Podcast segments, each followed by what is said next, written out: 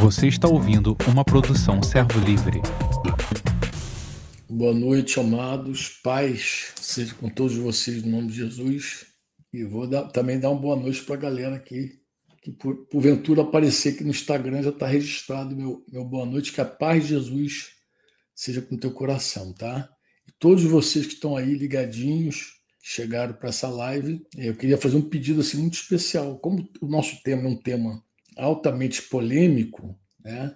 Você fica com a liberdade de enviar um WhatsApp para o nosso telefone, nosso telefone lá do grupo, né, que é o 419-95957023, e também é, manifestar algum, algum conselho, alguma dúvida, que esse assunto, né, que a gente já está estudando já algumas lives, e como ele é um assunto, como eu falei, denso, é polêmico, de repente você tem aí no teu coração alguma dúvida que você gostaria de também sujeitar ou quer agregar alguma coisa, não sei. Fica com essa liberdade também, tá, querido? Fica com essa liberdade. Eu gostaria de ser bem objetivo, pronto, para poder favorecer meus queridos que estão fora, né? E aí não vou dar aquela saudação para a galera que chegou cedo. Eu vi que tinha uma galera de Camará, vi Silvano na área assim. Rapidamente, quando entrei aqui, vi que tinha uma turma já aí para todos vocês que chegaram aí, um grande beijo no coração, né? Edvan, eu tinha visto Edvan na área. Um beijo no coração, fica na paz de Jesus Cristo. Mais uma vez, uma lousão aqui, tá? Vamos trabalhar então, queridos. Eu queria que você tivesse também com a tua Bíblia na mão, é, porque, eu, como, como eu falei, uma vez que Yuri não vai estar aqui, nem Flecha, nem os outros companheiros aqui, que segura a peteca aqui do, da plataforma, é, eles não, eu não tenho como ficar falando com vocês e postando ao mesmo tempo as, os textos das escrituras.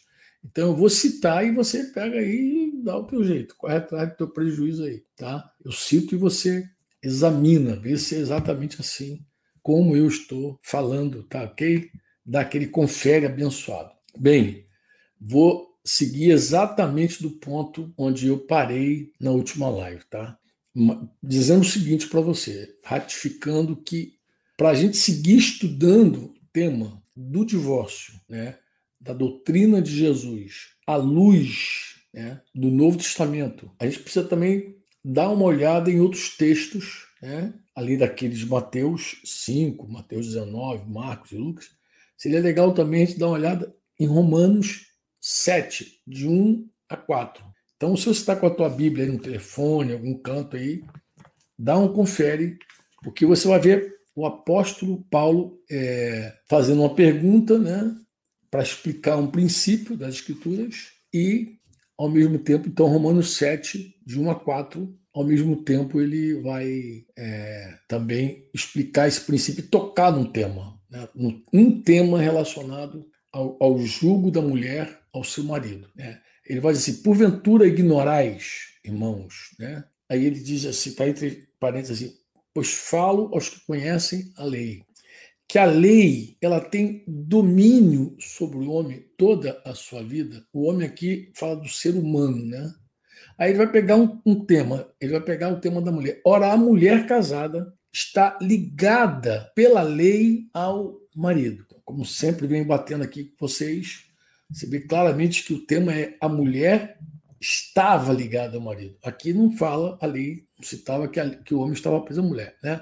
Está ligada enquanto ele vive. Mas se o mesmo morrer, desobrigada ficará da lei conjugal. Então você vê que ele está se referindo à lei conjugal. Né? De sorte que será considerada adúltera se, vivendo ainda o marido, unisse contra o homem.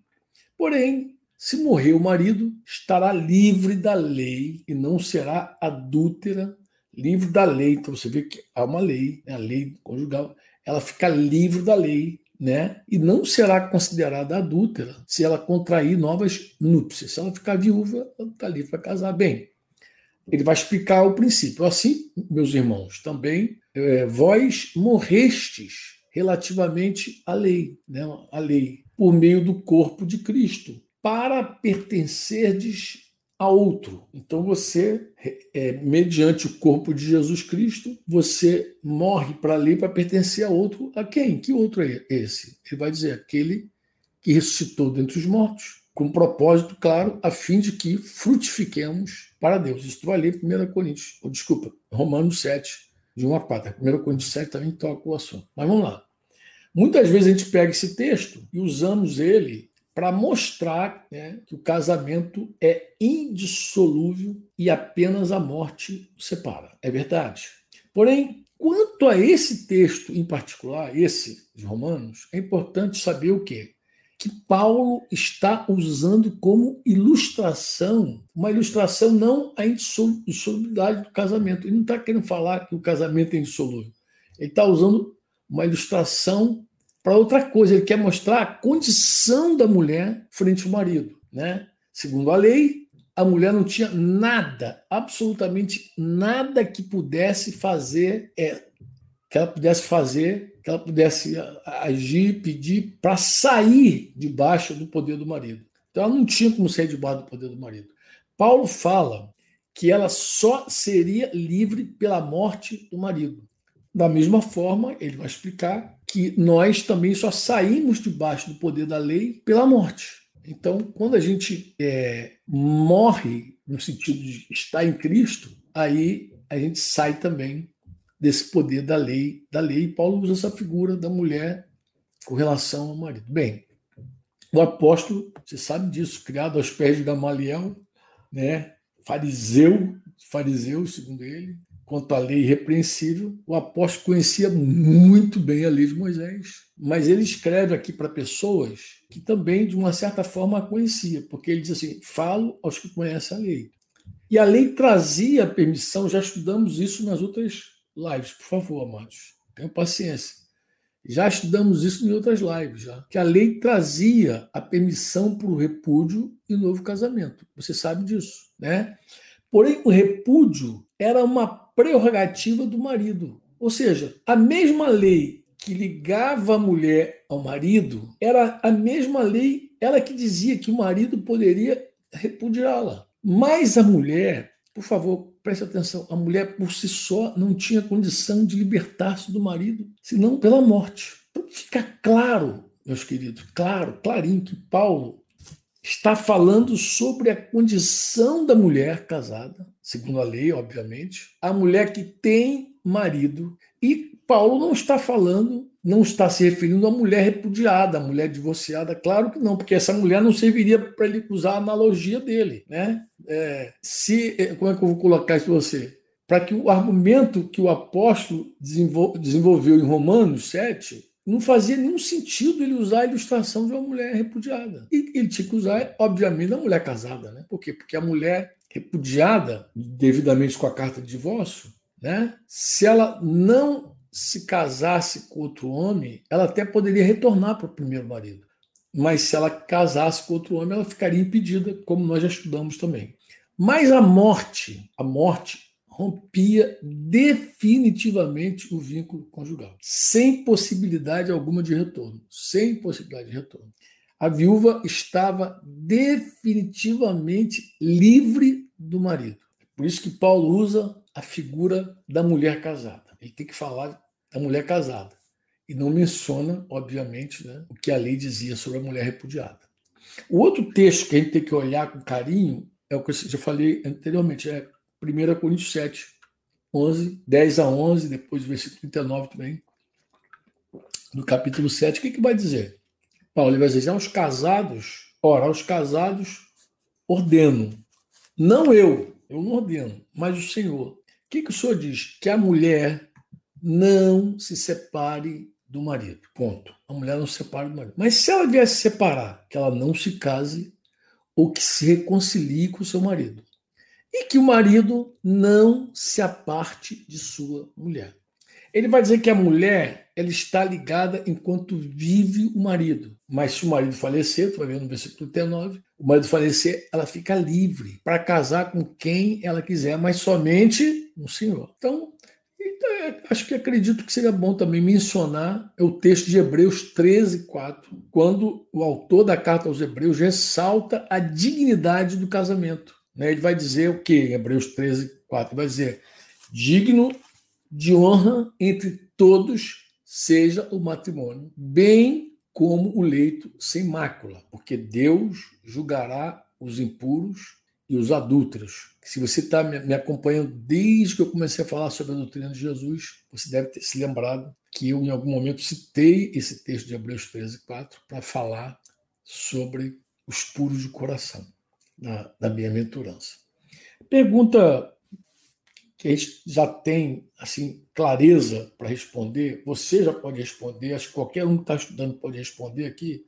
Até quando dura o casamento? Até quando dura um casamento? Bem, as afirmações que o Novo Testamento faz sobre o casamento são suficientemente claras para responder de forma definitiva a qualquer pergunta sobre a duração do casamento. Você tem dúvida? Você tem dúvida? Você tem dúvida? Você que está aí tem dúvida? Já falei anteriormente. O casamento não é um contrato, um acordo onde as partes podem negociar cláusulas sobre a duração, rescisão, exclusividade, etc. Essa linguagem toda aí de direito. A, a verdade é que nem mesmo os papéis dos cônjuges são estabelecidos por acordos ou negociação. Por quê? Porque o casamento ele é, foi e é uma instituição divina, ele é instituído por Deus. Então, quando homem e mulher entram em aliança, eles aderem a uma instituição cujo funcionamento foi determinado pelo Senhor. Não foi uma lei humana que estabeleceu. Deus é que estabeleceu o casamento. Então, quando Deus criou o casamento, Deus criou o casamento, também deu uma duração para o casamento. Quem quem uniu o casal não foi o pastor, o padre, sei lá, o pai de santo, o pajé, sei lá, o comandante do teu navio. Quem uniu o casal foi Deus. Portanto, ninguém deveria separá-lo.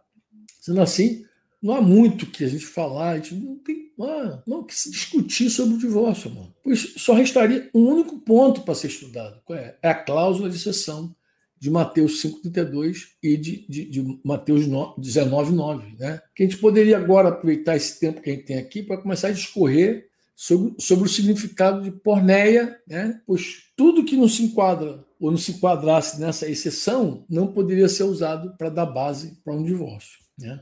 Mas, é, apesar dessa clareza toda do ensino bíblico, quem lê não fica com dúvida ainda a gente se depara com uma corrente muito, muito disseminada no meio cristão que defende a ideia que, desde que o casal se divorcie legalmente, foi lá, assinou papel, pá, foi averbado, os ex-cônjuges estariam livres para casar com quem quiserem. Isso aí é uma teologia que, que, se, que se tem hoje no meio da igreja. E isso, inclusive, se poderia se repetir várias vezes.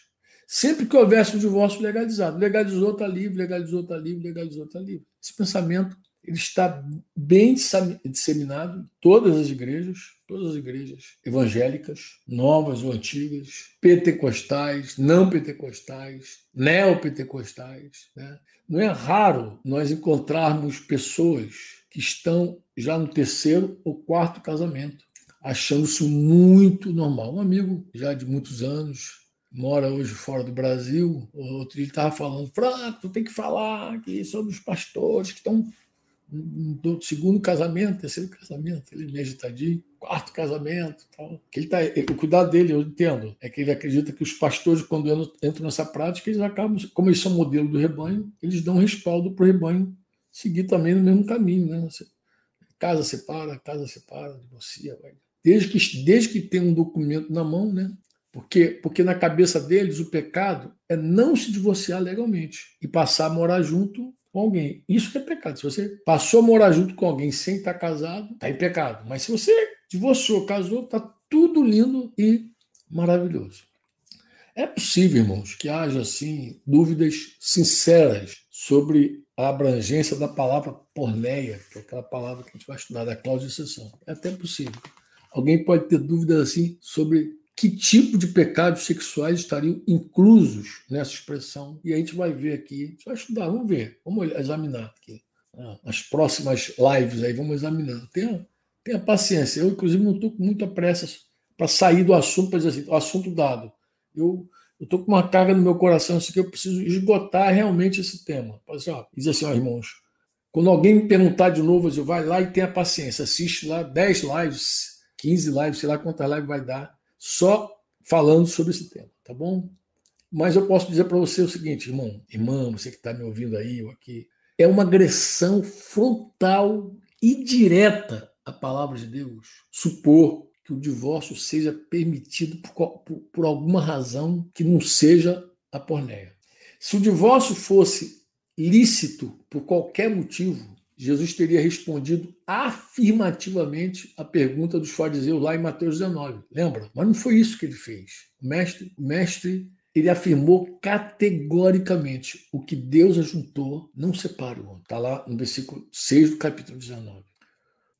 O, o, os textos bíblicos que eu citei aqui de, de Romanos, de 1 Coríntios, também acho que até a gente pode citar os outros já que a gente já leu, de Mateus, de Marcos, de Lucas. É, eles são suficientes, pode certeza, e eles mencionam eles mostram claramente: um, um, o vínculo matrimonial é realizado pelo próprio Deus, o que Deus ajuntou. Dois, o vínculo matrimonial é também uma unidade física, é uma unidade física, uma só carne.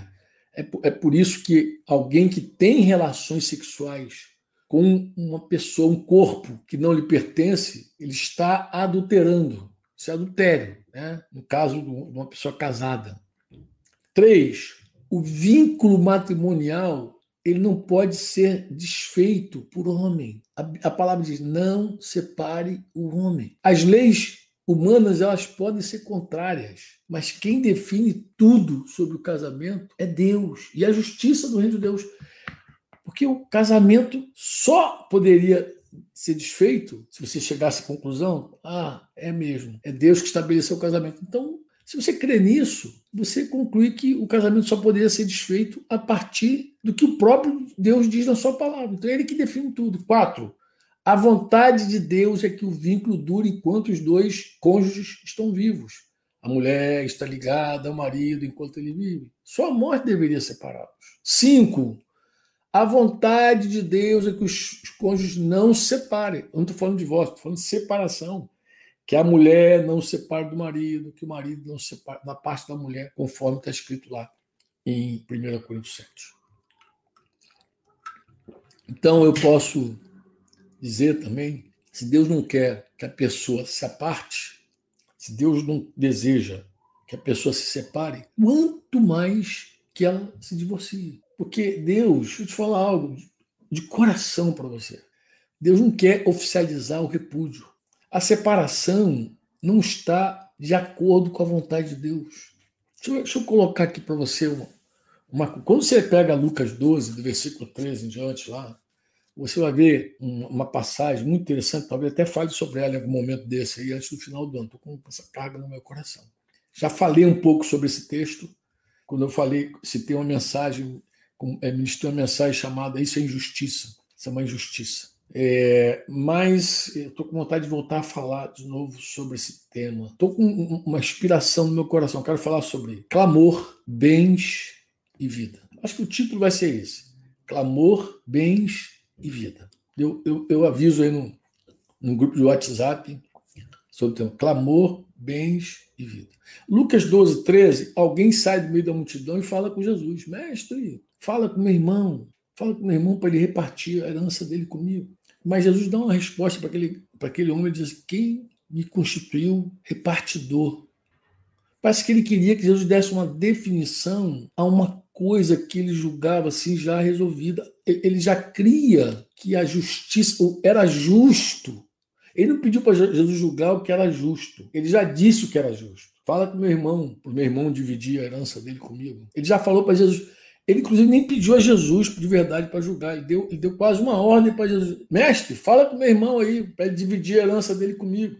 As pessoas parecem que querem Jesus, querem que Jesus entre no seu conceito de justiça. O que, que, que é justiça? Justiça, amado. Justo, justiça. É, justiça é, é aquele, definindo assim de uma maneira muito simples, justiça é o direito que você dá à pessoa que de verdade tem direito. Então, quando você compartilha o direito, você está fazendo o que, é, o que é justo. E aquele garoto, aquele homem, sei lá, sei que idade ele tinha, ele cria que já, já era um julgamento dele já estabelecido que o justo era que Jesus mandasse o irmão dele repartir, porque era justo que o irmão dele desse para ele a terra. Mas deixa eu dizer algo para teu coração aqui, com todo carinho amor. Deixa eu te falar algo para você. Quero falar principalmente para você que apacenta, você que cuida de pessoas. Jesus sempre pastoreia o coração. E ele não trata apenas dos fatos. Você vai ver Jesus, inclusive, respondendo a perguntas que não foram feitas. O cara pergunta A, Jesus responde B. Você vai ver Jesus também fazendo perguntas. Você vai ver Jesus pastoreando o coração das pessoas, como fez com esse homem. Ele pastoreou o coração desse homem. Ele chegou a dizer que esse homem tinha um desejo de acumular. Ele tinha uma avareza dentro dele. Da mesma maneira que Jesus faz, nós devemos fazer também, nós que somos líderes, nós que cuidamos de gente, nós que apacentamos pessoas. Da mesma forma, a gente precisa usar os fatos para ver se a gente chega até o profundo. Não o contrário. Como assim, Franco? Nós não podemos chegar julgando o coração de alguém, ah, julgar o coração, as motivações dos irmãos, para então explicar os fatos. Não. Nós precisamos. A gente pode mostrar um fato e dizer: olha como é que está teu coração, pelo fato. Você pode. Nós, nós buscamos usar os fatos para expor os motivos. Esse dia eu estava conversando com uma pessoa é, muito querida, muito amada, muito amada mesmo. Dizia para ela: é, a tua tristeza comunica algo. Não é à toa que Paulo diz: alegrai-vos, alegrai-vos no Senhor, outra vez vos digo, alegrai quando a gente está triste, triste, triste, você está tá comunicando algo, porque o reino de Deus é paz, justiça e alegria no Espírito Santo. Não é normal um cristão triste. A gente pode ficar triste, pode, mas a gente não pode nutrir, hospedar essa tristeza e ser vencido por essa tristeza por um, por um tempo que isso já começa a comprometer, inclusive, nosso testemunho. Se você vê um, um cristão triste, você pode concluir que o rei dele é mau. Então, a tristeza, a, a murmuração, a reclamação, isso tudo esses fatos podem ser confrontados e devem ser confrontados para a gente chegar é, ao, ao âmago. Nós perguntamos, irmãos, nós não acusamos, perguntamos. Porque nós buscamos convicção de pecado, gerado pelo Espírito Santo. Nós não, buscamos culpa produzida pela força da carne com a ajuda do inferno, porque acredito que os demônios nessa hora também se, se juntam para cooperar com essa coisa. Deus,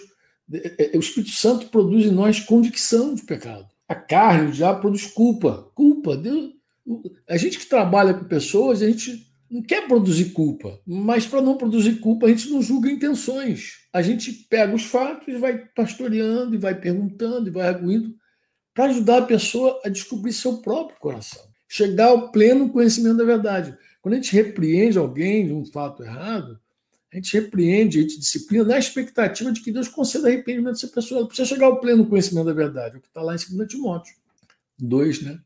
27, 28, por ali. Bem, quando a gente adota certa posição sobre um tema bíblico, amados, nós precisamos refletir sobre o impacto dessa posição sobre os textos que tratam do assunto. Se o casamento pudesse, pudesse ser dissolvido por qualquer motivo, como alguns defendem, como é que nós poderíamos entender o mandamento que Deus deu aos maridos para que estes amem suas esposas como Cristo amou a igreja e deu sua vida por ela? Efésios 5, 25. Como é que tu entende?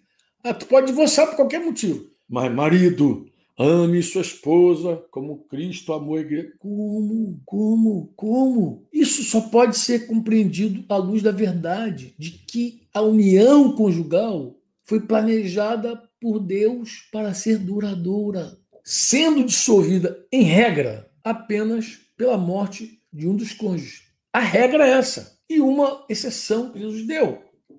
Os mandamentos para os cônjuges não se resume, por exemplo, assim a, a fidelidade, seja fiel ao teu marido.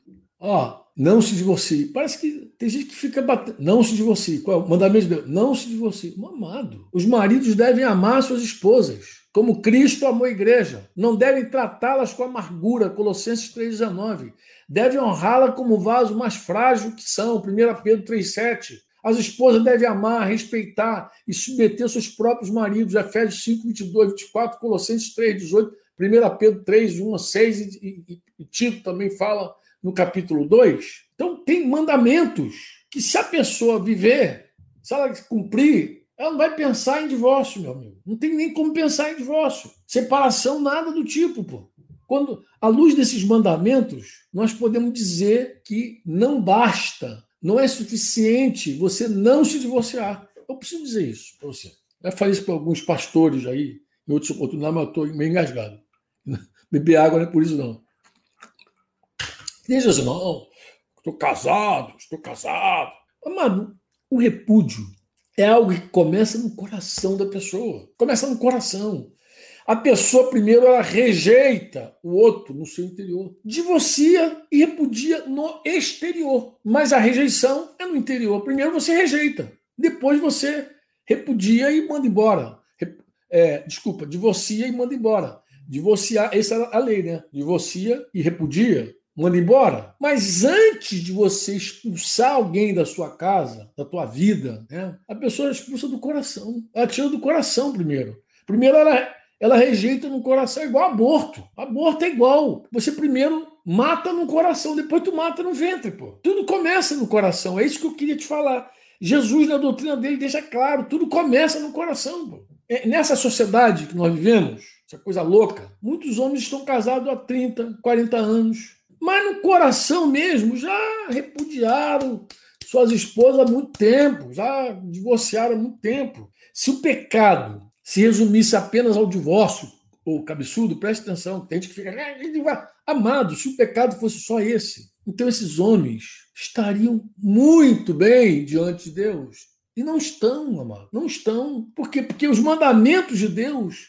se o cara começar a viver os mandamentos, divórcio nem entra no vocabulário dele, pô. Tá fora de cogitação, divórcio. Como o mandamento é amar, uma vez que o mandamento é amar, esses caras que já expulsaram a mulher no coração, segue casado, segue casado, segue com a aliancinha de casado lá. Esses, essas pessoas, elas estão muito mal diante do Senhor. Estão muito mal, não estão bem diante do Senhor pelo fato de estar casado, estão mal porque rejeita, porque não cumpre os mandamentos, está mal, pô. Mesmo casado, segue sem amor. Se você está casado e segue sem amor, algo está errado, pô. Até como cristão, isso te reprova. Por quê, Franco? Porque o amor é derramado em nossos corações pelo Espírito Santo que nos foi otorgado, né? Romanos 5,5. Então, onde é que a presença do Espírito Santo está na nossa vida? Não está, pô. Então, você defender o divórcio por qualquer razão é pecar contra o Senhor, vou dizer na lata, é pecar contra Deus, pô. É você dar sustentação para muitos adultérios, muitos adultérios. Um casamento não pode ser desfeito sob desculpa como incompatibilidade de gêmeos. Ah, o amor acabou. Amado, Jesus só menciona uma única exceção para o divórcio. Infelizmente, em nome de doutrinas humanas, muitos pecados têm sido alimentados em minha igreja. Olha, amados, que o nosso coração, é uma oração, um desejo, que o nosso coração se encha de temor a Deus e de fidelidade à sua palavra. Uma pergunta que já foi feita. Jesus condenou o repúdio, a palavra grega é apolú, né? ou divórcio, apostasion. Que palavra, que, que, que, que Jesus condenou, afinal de contas? Bem, se você voltar lá para onde a gente está parado aí, a gente não consegue sair, Mateus 5,32, aí depois Mateus 19, 9, Marcos 10, 11, Lucas 16, 18, a gente vai ver um pequeno detalhe. Jesus fala sobre o homem que repudia sua mulher e ele não menciona o verbo divorciar. Eu, porém, vos digo, o texto que a gente está estudando, qualquer que repudiar sua mulher, Mateus 5,32, repudiar sua mulher. Depois, Mateus 19, ele vai dizer a mesma coisa. Eu, porém, vos digo, quem repudiar sua mulher. Depois, Marcos 10, 11 vai dizer também, quem repudiar sua mulher. Lucas 16, 18. Quem repudiar sua mulher. A gente já, já viu que repúdio, a palavra, como eu falei, é apolu, divórcio, apostasion. Essas, essas palavras são distintas. Né? O, o, o, o repúdio, apolu, é, é, é a hora que você despede, você manda embora. Isso tem um sentido abrangente. E o, o apostasion, a palavra, é uma referência à dissolução do casamento. É a hora que o casamento é rompido que possibilita as partes, obviamente, a contrair novas núpcias. Né? Se tem uma coisa diluída, se pode casar realmente. Não tem como ficar. Nem quero voltar a esse assunto de novo. Já gastei muita live aí para explicar. O simples fato de Jesus falar sobre repúdio, sem mencionar o divórcio, ele, ele serve para duas teorias que chegam a conclusões diametralmente opostas uma da outra. Nossa, doido, né? Cada um olha, cada um olha para esse fato. Ah, Jesus fala de repúdio, não falou de divórcio, falou de repúdio. Aí tem duas teorias que uma é oposta à outra, né? Qual é a primeira teoria? A primeira teoria é a seguinte: uma vez que a palavra divórcio não é mencionada, o divórcio seria permitido, mas não o repúdio. Aí tem gente que diz assim: pois Jesus teria condenado você repudiar sem dar a carta de divórcio, né? Porque assim a mulher repudiada ela não seria livre, ficaria presa ao seu marido e não poderia casar com outra pessoa, o que acontece até hoje em alguns casos que eu já citei também aqui, não vou repetir. Bem, Curiosamente, a segunda teoria ela parte do mesmo fato. Qual é? O não uso da palavra divórcio. Né? Mas chega a outra conclusão. Qual é a conclusão? O divórcio seria totalmente proibido, uma vez que não é mencionado. Então, ele não é mencionado, ele é totalmente proibido. O repúdio também seria proibido. Mas no caso da porneia, a parte inocente ela poderia repudiar seu cônjuge, mas não podia se divorciar dele só repudiar. Então, cometeu pornéia, repudia, mas não divorcia. Em outras palavras, Jesus teria proibido o repúdio, com exceção no caso de pornéia, que depois a gente vai estudar melhor, mas sem desfazer o casamento. Na prática, o repúdio seria apenas uma separação de corpos, sem qualquer incidência sobre o vínculo conjugal. Essa teoria segunda, mas as duas se apoiam no mesmo, no mesmo entendimento embora são opostas. Né? E, e essas duas teorias elas fazem um jogo de palavras para tentar justificar seus pontos de vista, obviamente, né? que já foram previamente estabelecidos. Então, quando você tem um ponto de vista previamente estabelecido, às vezes tu começa a dar, dar nó em pingo de éter, começa a fazer jogo de palavras, que é, começa a trabalhar para ver se a coisa encaixa. Né? Mas aí acaba o quê? Atrapalhando uma leitura simples e direta do texto. Quando, olha, quando eu, eu, de verdade eu não gosto embora eu não sou, sou um grãozinho de areia, como a gente canta, né? mas eu pessoalmente não gosto de sair da leitura simples. Quando tem um texto que você começa a forçar, tortar, apertar para encaixar dentro do pensamento, isso me causa uma, uma agonia. Eu, eu, eu, eu, leio a Bíblia. Jesus falou: qualquer um que repudiar, exceto em caso de pornéia, relações sexuais ilícitas, casar com... tem uma exceção, para mim tem exceção. Quando começa a forçar é ruim. Mas vamos lá.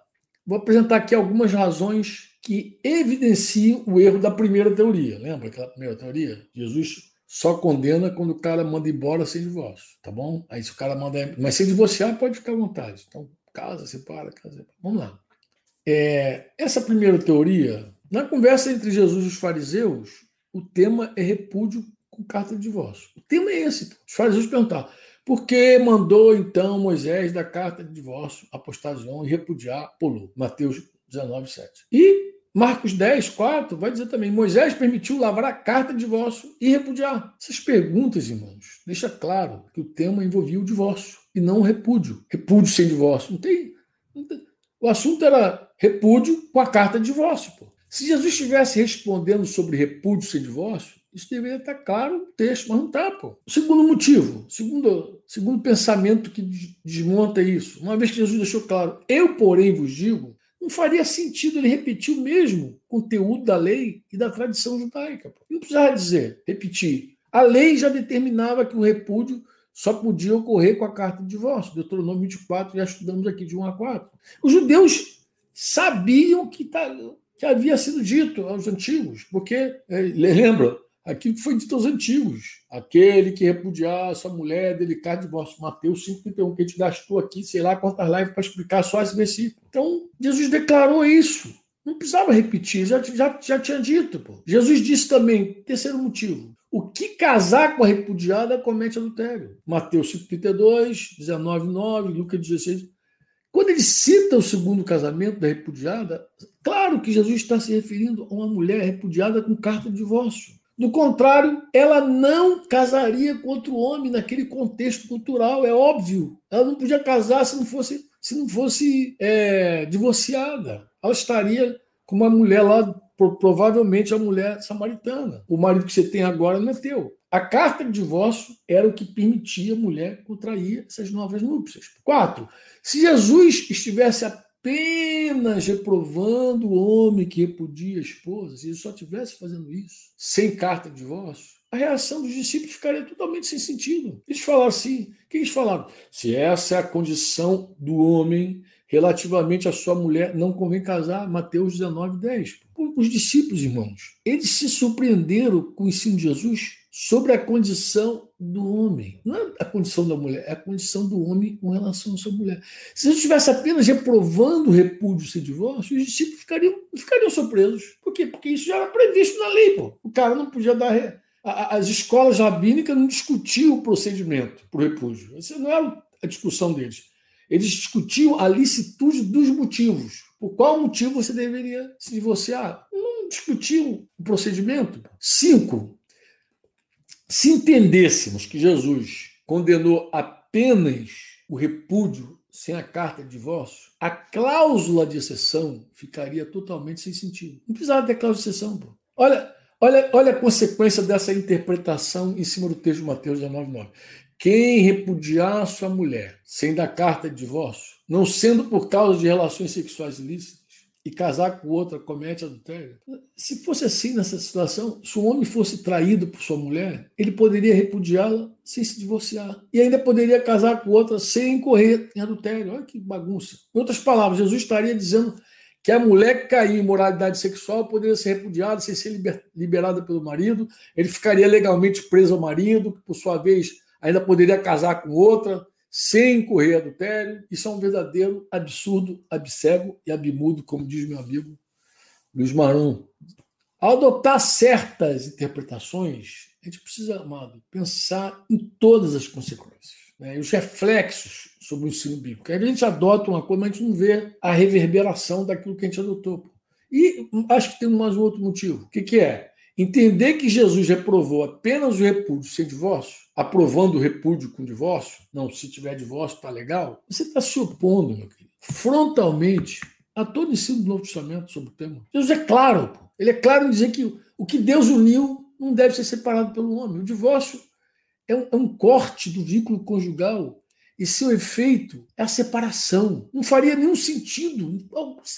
Que sentido faria Jesus reprovar a separação para depois dizer que o homem pode repudiar sua mulher desde que libere pelo divórcio. Tudo bem, liberou pelo divórcio, tá tudo legal, tá bom? Em regra, mano, o repúdio seja escrito ou falado com ou sem carta de divórcio, ele é reprovado por Jesus. E aí tem a segunda teoria. Qual é? Ah, o divórcio seria sempre proibido, o repúdio permitido em caso de pornéia. Então, em caso de pornéia, repudia sem divorciar, partindo daquele mesmo pressuposto. Né? E aí, pelo menos duas, duas razões para você desmontar isso. Vamos lá.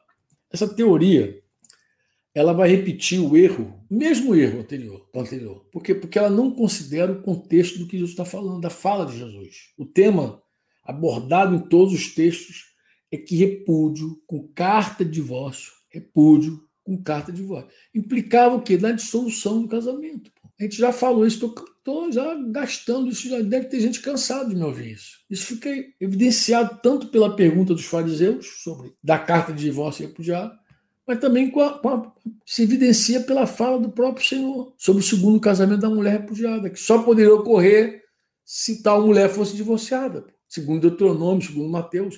E a carta de divórcio deveria ser anterior ao repúdio. Não é repúdio, carta de divórcio. Carta de divórcio repúdio. Dava o documento e despedia. Pela lei, o repúdio era o último passo de um procedimento e deveria ser precedido pela emissão da carta de divórcio. Entrega da mulher, na mãozinha, toma minha filha, divorciada, e ela. Só depois disso que ela podia ser despedida, repudiada. A segunda razão é se Jesus estivesse proibindo totalmente o divórcio. Ah, ele proibiu totalmente o divórcio, mas permitiu o repúdio pode repudiar em caso de porneia. Permitindo o repúdio sem divórcio apenas em caso de. Mas chegaria a um absurdo com a leitura daquela exceção de novo. Vamos lá. Eu, porém, vos digo: quem repudiar sua mulher, não sendo por causa de relações sexuais ilícitas, e casar com outra, comete adultério. E o que casar com a repudiada comete adultério. Mateus 19, 9. A gente vai ver adiante que a cláusula de exceção exclui da condição de adultério o homem que repudia sua mulher por causa de porneia e se casa com outro. Se existe uma exceção para o repúdio, e se essa exceção não implicasse divórcio, então, nesse caso, o homem poderia repudiar sua mulher, casar com outro, e ainda assim não seria adultério.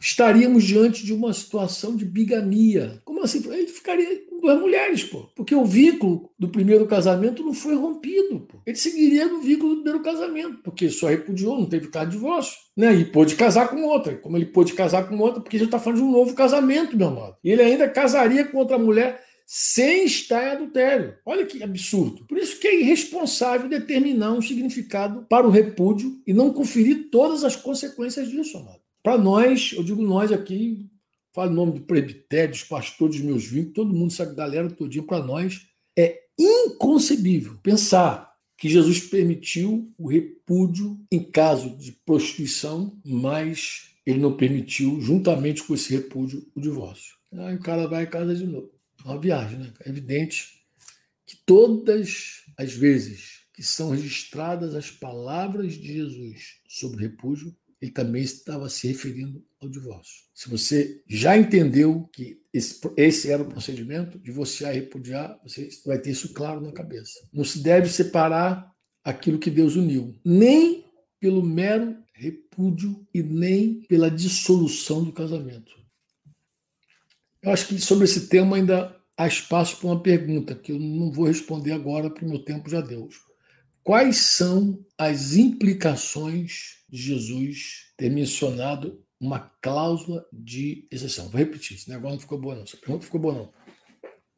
Quais são as implicações de Jesus ter mencionado uma cláusula de exceção? Quando ele, quando ele menciona a cláusula de exceção, quais são as implicações? Eu penso que fica de bom tamanho eu parar por aqui hoje. De verdade. Me perdoa vocês que estão aí ligadinhos é, aí na live. Falei que meu amigo Yuri ele só ia chegar aqui para despedir a gente, sair, voltar. Toda a galera que está aí nos assistindo pelo, pelo Instagram, pelo Facebook, pelo YouTube, Olha, eu vou deixar aqui um meu beijo no teu coração e vou convidar você. Minha intenção é voltar aqui ainda essa semana, né? Mas para ter certeza, eu, eu, envio no grupo de WhatsApp. Inclusive, deixa eu falar uma coisa para você sobre os grupos de WhatsApp, rapidinho. Dá para colocar, Yuri, aquele número de telefone aí, você que chegou agora para despedir a gente? É o 41995957023. Vou falar para você também que está aqui. É o seguinte, amanhã eu pedi o Flecha para mandar um, um, um, livro no formato PDF para os nossos grupos de WhatsApp. É esse número aí que o Yuri colocou aí. Yuri está chegando agora só para despedir a gente, tá, Matos? Ele chegou saiu no começo, voltou agora. É assim, é, você que faz parte desse grupo de WhatsApp ou de, do, do, Telegram também, porque a gente tem grupo no Telegram. Nós temos seis grupos no WhatsApp e um no Telegram. É, a gente amanhã vai estar enviando para você um livro em, em formato PDF. Um livro para esse final de ano você refletir sobre ele, ler um pouquinho. Acho que é um tema que vale a pena ler. Nós temos ele em português e espanhol. E vou te mandar em formato. Na verdade, Flecha está com essa missão. Tá bom? É, quero convidar você ainda para essa semana voltar nesse ponto aqui: implicações da cláusula de exceção. Porque quando eu termino aqui, você não sabe. Vou te contar um segredo. Tem uma galera que fica ah, mas aí, tu vai falar sobre aquilo, tu vai falar. Deixa eu parar de. O assunto. Falei, calma, mano, a gente vai chegar lá. O assunto é longo. A gente escreveu um livro por conta disso. A gente escreveu um livro, não sei se o tem a capa desse livro aí. Mas de tão longo que é o assunto, virou livro. Entendeu? Meu amigo Anderson Paz, né, em parceria com esse vovô careca aqui, a gente escreveu um livro sobre casamento, imoralidade sexual e divórcio. Esse é o tema do nosso livro, tá bom? e numa outra oportunidade a gente apresenta aqui. É, vou pedir ao meu amigo Yuri para despedir a gente. Um grande beijo no teu coração. Fica na paz de Jesus Cristo. Até o próximo encontro. Espero que tenha piloto no próximo encontro para gente poder trocar aquelas saudações iniciais aí. Grande beijo. Aqui também eu vou embora. Você ouviu uma produção Servo Livre.